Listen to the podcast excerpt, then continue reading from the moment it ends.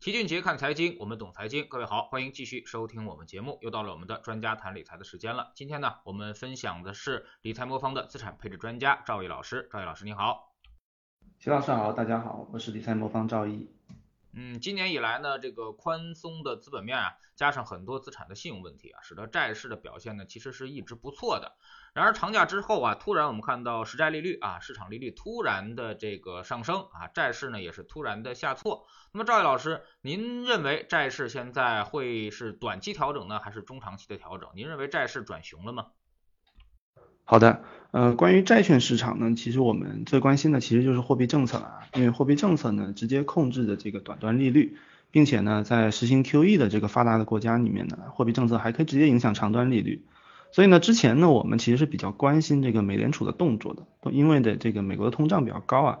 但最近呢，中国国债的收益率也出现了一定程度的上行啊，所以我们也来关心一下中国的这个货币政策的情况。正好呢，那个上周五，人民银行呢举行了一个这个第三季度的金融统计数据的一个新闻发布会，回答了近期呢市场上比较关心的一些热点问题呢，也对未来的一个货币政策有所描述。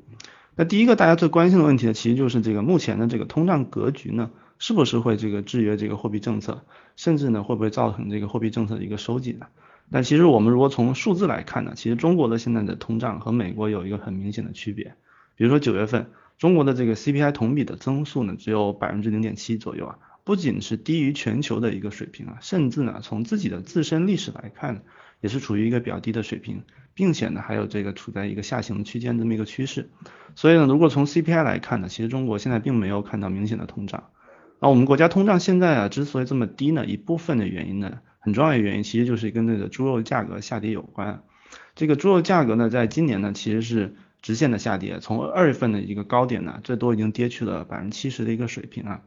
但是呢，即使我们剔除掉猪肉或者这个食品价格，我们的 CPI 也是走低的啊。比如说九月份我们剔除食品的通胀数据也只有百分之二，这个也是处在我们政策目标范围之内的。啊，今年大家讨论比较多的这个所谓的通胀啊，其实是这个原材料上涨的这么带来一个通胀。但是呢，原材料上涨呢，其实并没有传导到消费者日常这个消费品的价格上面来。一方面呢，其实也是说明我们国家对这个终端需求的这个增长的管控啊，还是比较稳健的。啊，举个例子，就是我们国家其实没有像美国采取一个啊过激的一个财政政策来刺激这么消费的这么一个动作。另外一方面呢，其实啊，绝大多数的这个原材料啊，在居民的这个日常生活中，必需品的占比还是比较低的。比如说我们最近经常说的啊，芯片价格贵了，对吧？芯片价格贵了，但是许多的电子品啊，相对来说还是一个耐用品。手机贵了，我们可以多用几年，对不对？不着急换。啊，汽车贵了，我们比如说电动车，我们也晚换几年，其实也没有太大关系。这不像是食品原油那么刚需啊。所以啊，在和平年代，我们会经常听说到。有些国家因为食品原油的问题产生恶性通胀，但其实我们几乎没有听说过有工业金属引发的这个恶性通胀。所以啊，虽然大宗商品呢在历史上有过很多次的暴涨暴跌，但它在历史上并不是引发长期通胀的一个主因呢。这也是我们判断这轮通胀和过去的这个恶性通胀不太一样的一个原因之一啊。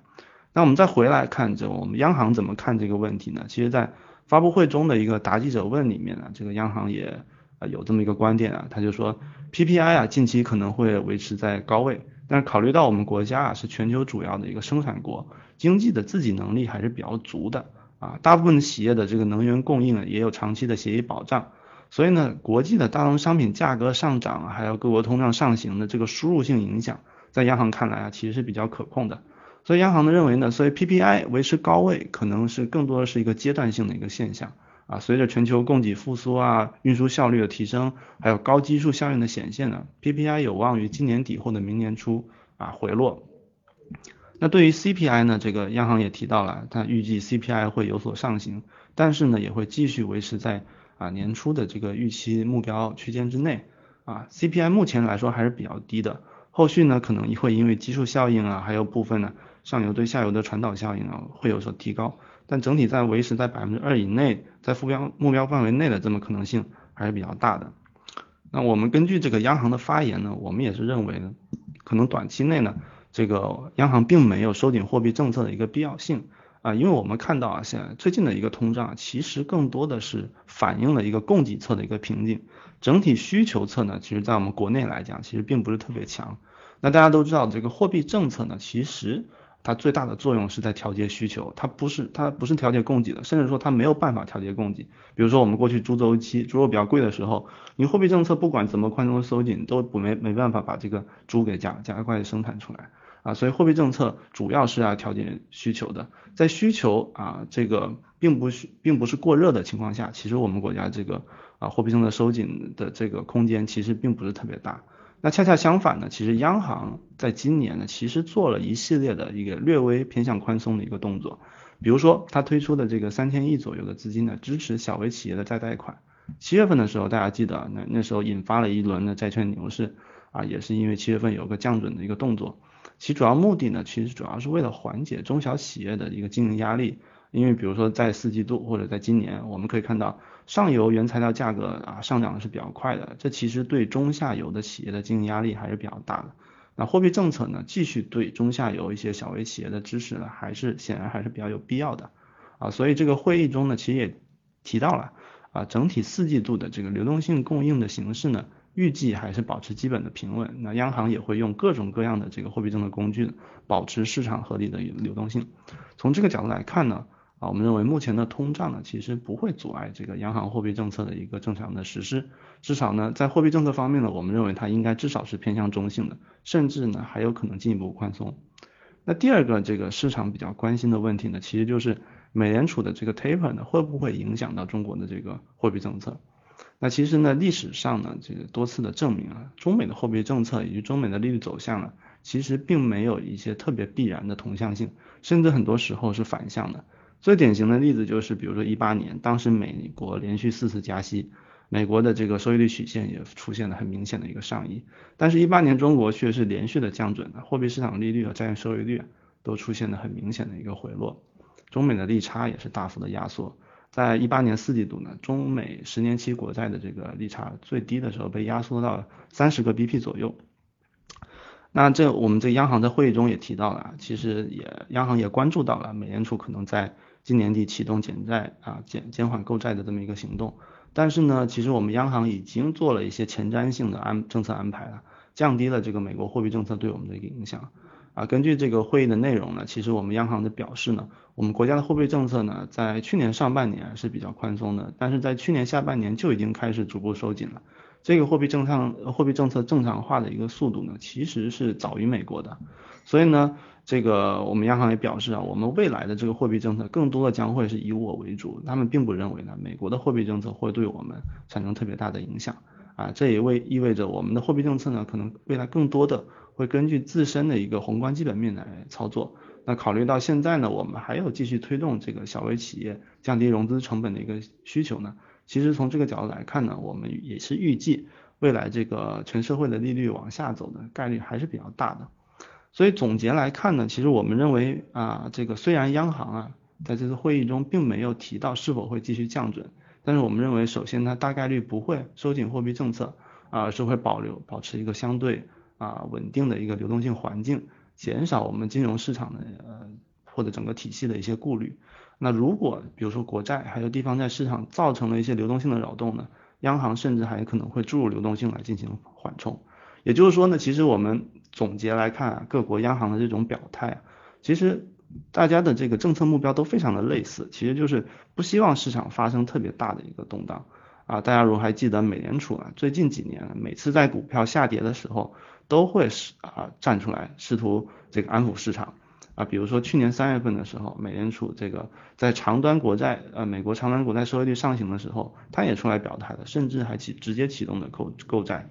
那我们国家央行呢，是虽然对股票市场表态不是特别多，但是它对债券市场呢维持流动性的承诺的这个次数和频率还是很充分的。另外呢，就是说我们如果回到一个宏观的逻辑来说呢，大家知道啊，我们刚公布的这 GDP 数据啊，这中国的经济增速啊已经下降到百分之四到百分之五这个区间了。那如果我们对比这个无风险利率啊，比如说七天的这个回购利率，现在是维持在百分之二到百分之二点五之间。一年的这个 MLF 的利率啊，大概维持在二点九五的这个水平。整体来说，我们这个无风险利率水平相对于这个 GDP 增速这个下滑的情况下，它没有充分的体现。相对来说，利率还是可能会处于偏高的一个水平。那我们都知道这个利率水平啊是需要和经济增速和通胀水平相匹配的。如果啊从这个角度来看呢，啊我们也是认为这个货币政策收紧的可能性还是比较小的。长期来看，随着全球经济增速下滑，这是一个结构性的下滑呢，这个未来进一步宽松还是一个大的方向。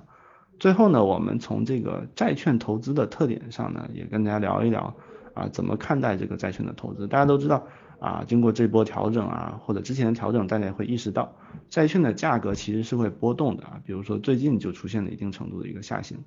但是呢，债券和股票有个很大的区啊不同点呢，就是说债券它是有到期日的，一旦到期呢，它就会连本带息的还款，所以债券的投资价值整体来说，相对于股票是非常确定，它确定性是非常高的。如果大家持有一个相对平衡的一个债券组合啊。它即使发生回撤，其实大家也不需要特别担心，因为它最终你大不了持有到期，它这个收益还是一个正的啊，所以它的回正概率是非常高的。我们举最近的两次这个债券下跌的这个表现为例啊，就是在一六年的十月啊到一七年的十一月之间呢，我们这个收呃国债收益率啊曾经经历了十三个月的一个啊上涨，那但是呢，我们这个全债的这个指数啊收益指数呢啊下跌只持续了七个月左右。啊，另外呢，就是说，在今年啊，去年的四月份呢，这个我们的全债啊绝对收益指数呢下跌也大概持续了三个月左右，所以大家可以看到，这个债券呢相比于股票，它的这个收益的回正速度其实是快的很多的，所以大家只要对这个自己持有的这个债券组合啊，只要是相对的充分的分散的话，其实是可以放心持有的。那么上周呢，其实市场还有一个传闻，就是说央行可能会是这个利率啊上行，如果上行过快的话，它要还反而有可能会降准啊。那么不知道对降准，赵毅老师有什么想法啊？那么您觉得央行还会宽松吗？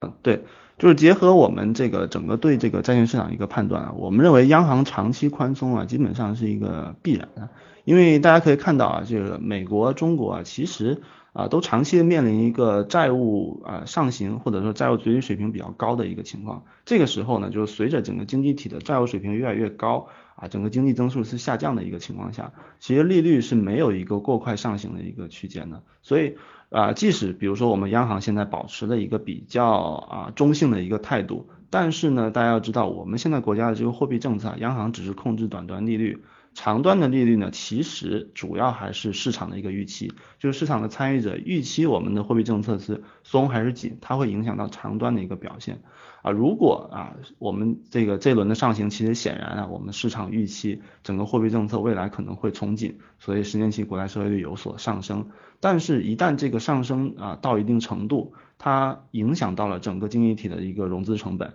啊，整个企业，比如说在这个收入下滑的情况下，它融资成本还要上升的话，这个就会对实体经济产生比较大的影响了。一旦接触到这个临界点啊啊，全球范围内无一例外，包括美国、中国啊，都会出手干预的。我们之前讲过，去年三月份的时候，美国国债收益率上行的比较明显的时候，美联储就专门召开了一个会，讨论了这个长端国债收益率上行给经济带来一个风险。那对于中国来说，我们更是这样的，我们中国的债务呢，其实主要集中在企业部门。那美国债务可能还是政府啊啊居民部门比较多一点，那还更可控一点。中国如果集中在企业部门，一旦利率上行过快的话，对企业的这个违约压力是其实很大的啊。我们最近比如说听说到这个啊，很多房地产企业也面临到一些融资上面的一个问题。一旦利率再继续上行的话，会有更多的这种企业会出现这种问题。这样的话可能会产生一个连锁反应，企业出现违约以后，银行整个资产质量也会发生比较大的一个变化。所以从这个角度来说呢，这个，呃，我还是总结这个，我认为债券这个类资产呢，就是但凡它每次有一个明显的下跌啊，我认为都是一个比较好的一个进入的时点，因为它长期来说它收益是比较确定的，并且呢，就是说从这个长周期来看啊，全球范围内。啊，经济增长下行，利率下行是一个非常长期的一个趋势，所以啊，其实我们总结啊，中美啊或者全球各国的一个债券的收益率都能总结出这么一个条件，所以我还是比较同意的，就是说一旦市场如果一个过度反应造成了利率比较快速一个上升的话，我认为央行出手干预基本是一个非常必然的一个选择。嗯，那么这个您之前说过啊，全球都几乎没有把货币政策狠狠收紧的空间了啊，那么这个通胀呢也不会变到恶性的地步。那么股票呢，呃，确实算得上是可投资资产里面啊，那么长期来说收益最高的。那么既然如此啊，那么做这个基金配置，呃，是否好于这个股票配置呢？或者说是我们您觉得这个未来的呃基金的收益率更高，还是股票的收益率更高？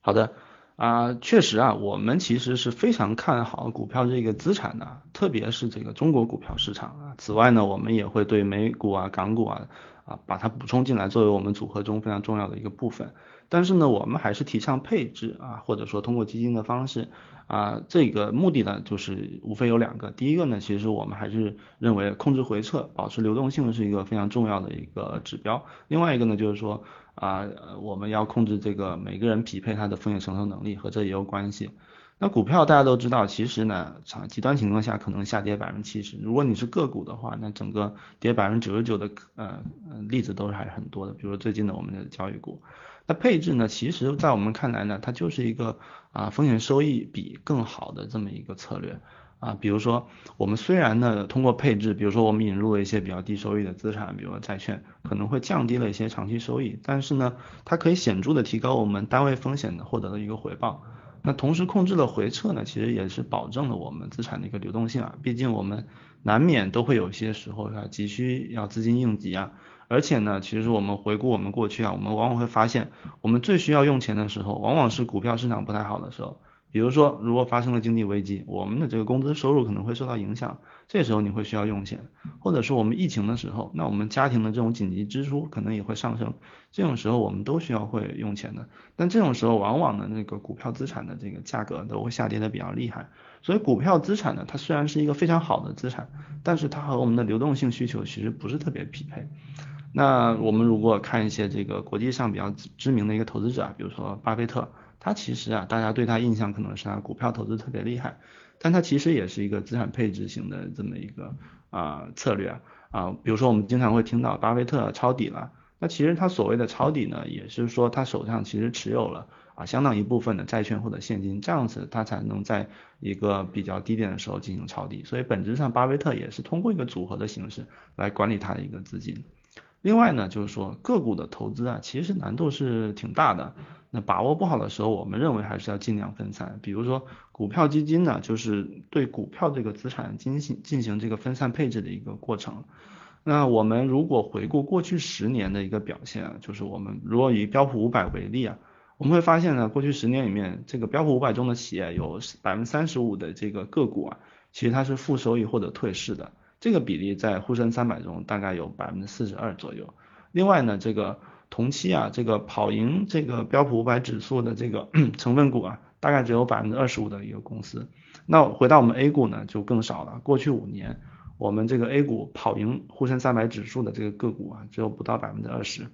另外呢，有百分之六十六的股票是一个退市或者负收益的一个情况。所以呢，我们整体还是建议呢，是用基金或者和指数相关的一些衍生品来代替股票投资啊，比相对持有单一股票而言呢，个体风险会更小啊。另外呢，就是说在基金经理方面呢，其实啊，基金经理在或者基金公司啊，他在研究能力啊，还有发布信息能力方面呢，其实是比个人还是要强了不少的。历史上呢，我们也有数据能表明啊，我们 A 股的这个股票型基金平均而言是可长期可以战胜指数的。那我们帮大家选取的这个基金池呢，可能会比市场的平均水平再更好一点。但总归来说呢，我们认为还是这个通过基金呢，整体来说你战胜指数的概率还是比较大的。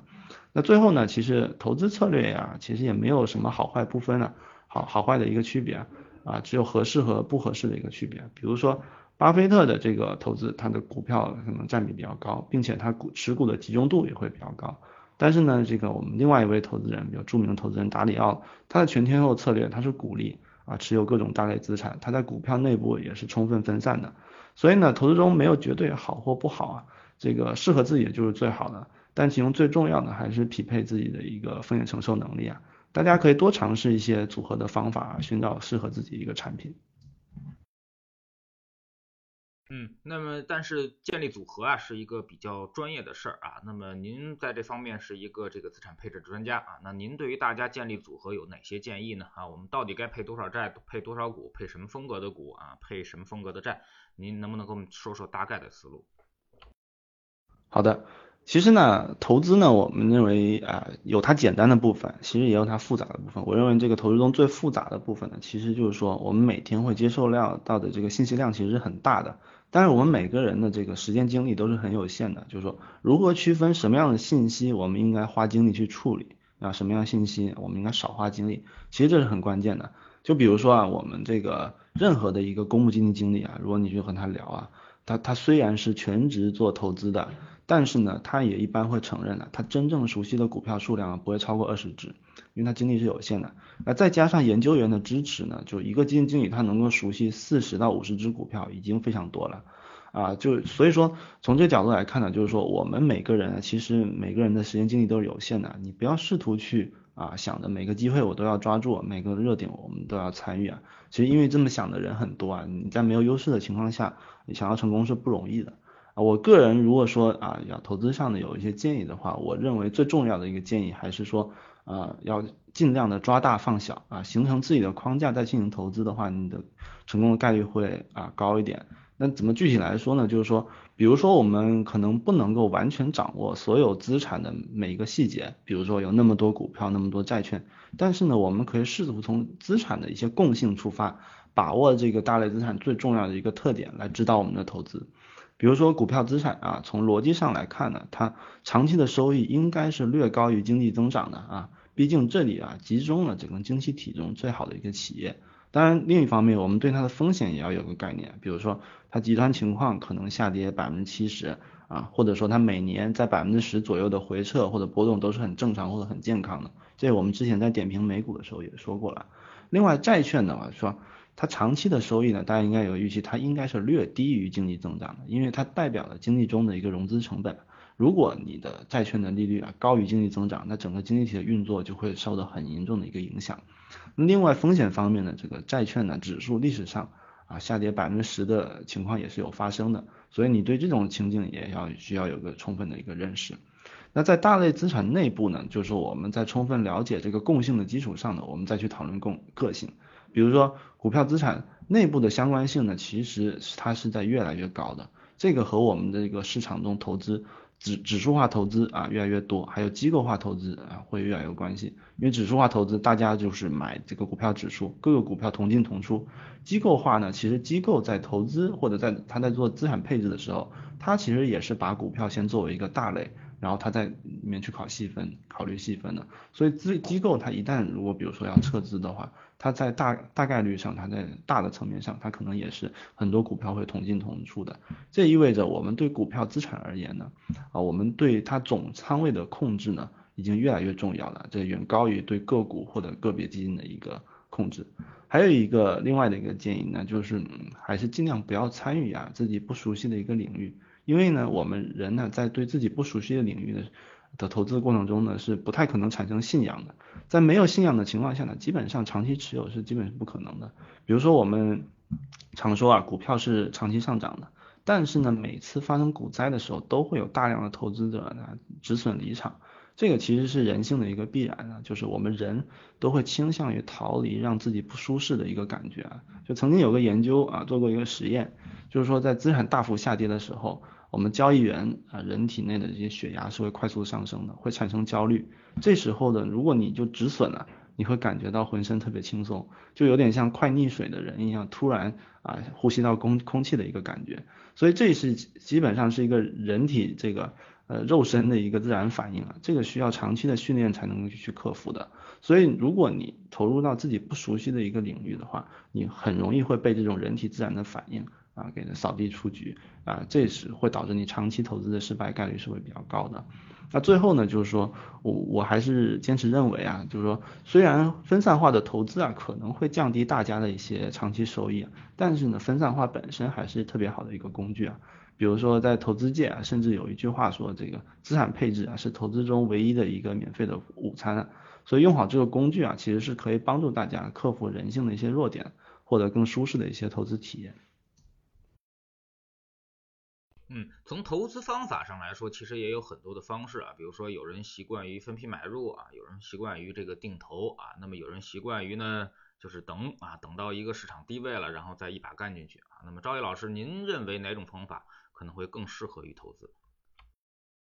好的，关于这个资金进出结构的问题啊，我整体的观点呢，还是希望大家在绝大多数时候啊，仓位要尽量可能的高啊。原因很简单，就是如果我们看资产的一个长期的一个收益啊，啊，绝大部分资产长期都是跑赢现金的。这个从逻辑上来说啊，比如包括经济增长啊、货币超发的一个原因。但从历史的表现来看呢，美国近一百年历史、中国近三十年历史都支持这个一个结论。那定投是一个比较啊大家接触比较多的一个概念，但是大家也应该充分意识到，定投啊只有在前期才会有分散风险的一个效果，到后期它的影响其实是微乎其微的。因为你到后期的话，你这个每月的定投的所占你所有本金的一个比例越来越少，所以你所有资产的表现已经不取不不取决于你定投的一个节奏了，而取决于你这个整体的一个资金量的一个大小。所以呢，大家如果想要最终啊通过定投取得投资成功，其实你绕不开的一个坎儿，还是说你要习惯高仓位的一个资产管理。比如说，如果你手上的现金流是持续的，那我觉得去做定投的无可厚非啊。那比如说我自己啊，就会不断的把每月的结余啊投入到一个相对均衡的一个资产配置组合中。但是呢，如果你手上有已经有充足的一个现金，还选择分批进入的话，其实更多的是我觉得是一个风险啊，这个心理的一个作用啊。因为很多投资者其实承受不了短期的一个波动，他选择分批进入。但是我们之前也说过啊，我们要充分意识到，即使在分批进入的时候啊。在你完全进入之后啊，你依然需要承受这个资产本身的一个波动，所以我们啊，无论以何种方式进入啊，最终我们都还是要学会如何进行高仓位的管理。最后呢，比如说啊，有些人会提到啊，低位一下子进去怎么样？其实这个方法听上去是很好的，但是呢，它其实比较大的一个问题就是说，如何判断低位是一个比较难的事，并且呢，还有一种可能性就是说，你很可能一直等不到一个低位，比如说。啊，纳斯达克我们现在啊比零六年危机前的一个高点也翻了大概五倍左右。但是零六年呢，你站在当时啊，你会觉得，哎，如果你在当时买了这个美股，你会觉得你买到一个高点了，因为买完之后就跌得很厉害。但是你站在现在这个时点，你再回头看，你会觉得可能呃纳斯达克指数可能永远不会回到零六年的那么一个水平了。那其实 A 股这种资产也很多啊。比如说，现在我觉得可能也很少人能认为我们可以用一百块钱再买到茅台的一个股票了。所以啊，我们在实战上给大家的一个建议就是说，所谓的低点，这个是因人而异的，而且是相啊相对的啊。比较好的一个方法就是说，还是取决于你自己已投资量的一个大小。比如说你自己已经投入的资金已经比较大了，这时候你给自己设置的这个低点啊可以尽量设置的低一点。比如说我百分之九十的资金已经投入进去了。那我们回撤可能可以等到百分之三十或者五十的回撤的时候，我们再把剩下百分之十的资金进啊放进去。但是如果你手上有大量的现金，那你就我们建议是你不应该过分的去等低点，你应该尽量早的把一部分的组合资金放进去，比如说百分之五、百分之十的这个回撤你就可以进去了。那最后呢，我们还想提醒大家一点，就是说择时其实是很难的，就是说择时的呃错误的择时呢，可能会让你损失啊大量的一个收益。比如说，我们总结过一个数据啊，就是说过去二十年，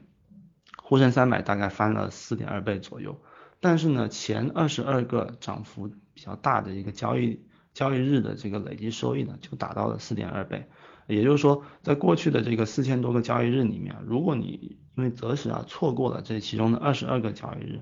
那你很可能就几乎错过了全部的一个收益了。而且这二十二个交易日里面有十五个交易日发生在这个。大熊市之中，或者说是一个熊市的一个末期，这其中就包括了零八年、零九年还有一五年啊，所以说啊，这个美国的例子也是类似的，美国的例子会更极端一点，它可能十八个交易日就覆盖了全部一个收益，所以这就导致我们就得出一个结论，就是说错过最大涨幅的前几天呢，其实对大家来说损失会很大，所以也就是说，我们认为这个真正要好的一个买点呢，其实是比较考验人性的。啊，这也是我们为什么这个鼓励大家呃，往往就是尽量淡化择时和，长期持有。因为说长期持有的话，你至少能够保证说我获得一个呃市场上一个平均的收益啊，不错过这么几个啊少数的几个涨幅特别大的一个日子。但是择时的时候，往往是违背人性的，你犯错的概率会比较高一些。那归根结底呢，其实说我们觉得投资中啊对收益影响最大的因素呢，其实是你留在市场中的一个时间。啊，比如说有句话说叫时间就是金钱，那这个在我我认为在投资中是特别正确的。啊，巴菲特也说过，啊，决定你啊这投资收益的不是你什么时候进入市场，而是你待在市场里的时间。另外呢，这个富达基金呢有一个明星基金经理，曾经的明星基金经理叫彼得林奇也说过，人们往往在等待买点过程中损失的收益啊，其实远远是大于的他真正持有资产以后承受的一个损失。